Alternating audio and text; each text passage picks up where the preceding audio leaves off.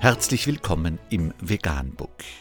Wir liefern aktuelle Informationen und Beiträge zu den Themen Veganismus, Tier- und Menschenrechte, Klima- und Umweltschutz. Dr. Med Ernst Walter Henrich am 5. September 2018 zum Thema Massentierhaltung. Die Vernunft kapituliert. Unter www.fr.de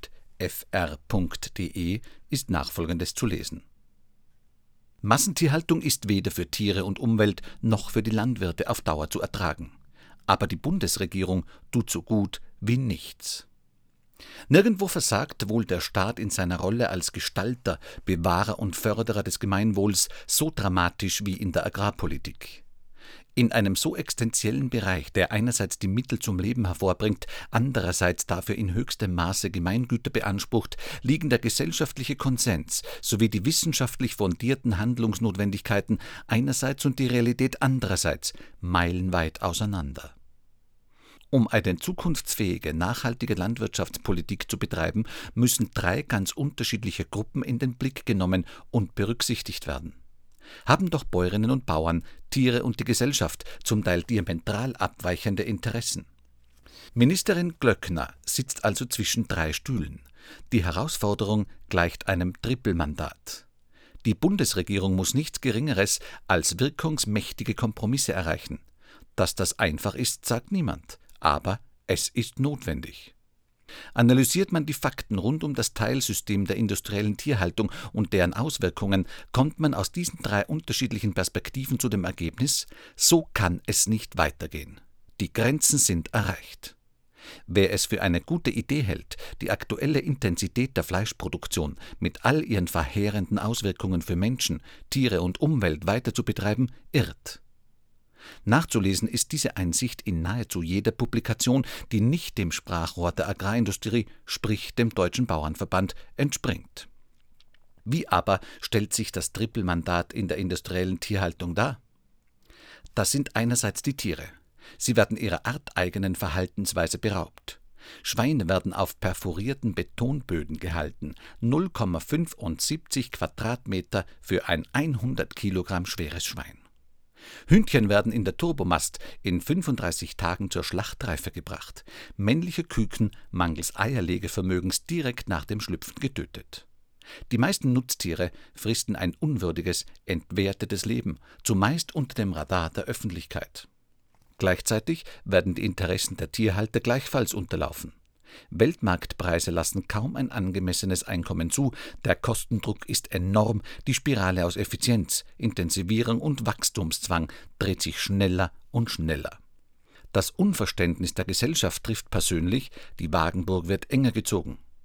Die Klimakrise wird ihr Übriges tun, um die Situation von Bäuerinnen und Bauern zu destabilisieren.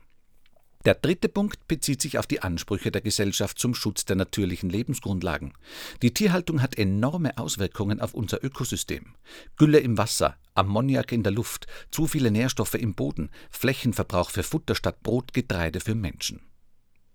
Die Lebensgrundlagen aller werden stark angegriffen. Sowohl regional bei uns in Deutschland als auch global haben die Auswirkungen des Fleischeshunger der Menschen solch aberwitzige Dimensionen angenommen, dass ein weiteres Befeuern der Tierproduktion, wie von Ministerin Glöckner gefordert, fast schizophren erscheint. Zu lange haben allein die wirtschaftlichen Interessen der Agrarindustrie die Politik gestaltend beeinflusst. In den letzten Jahren wurden einem starken gesellschaftlichen Votum zum Trotz keine wirklich ambitionierten Vorhaben umgesetzt.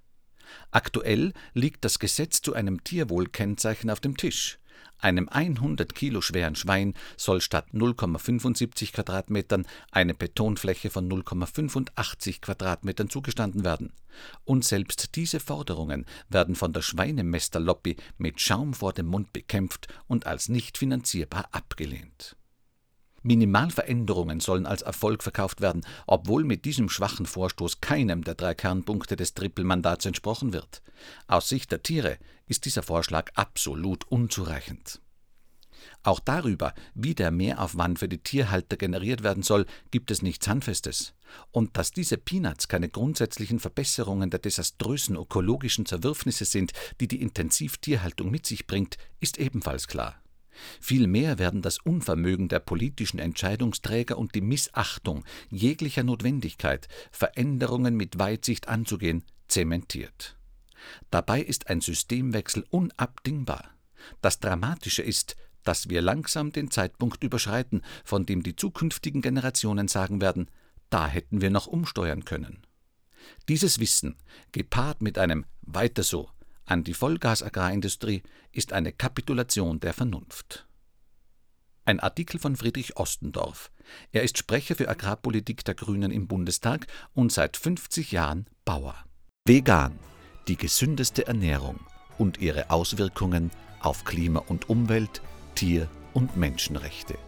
Mehr unter www.provegan.info.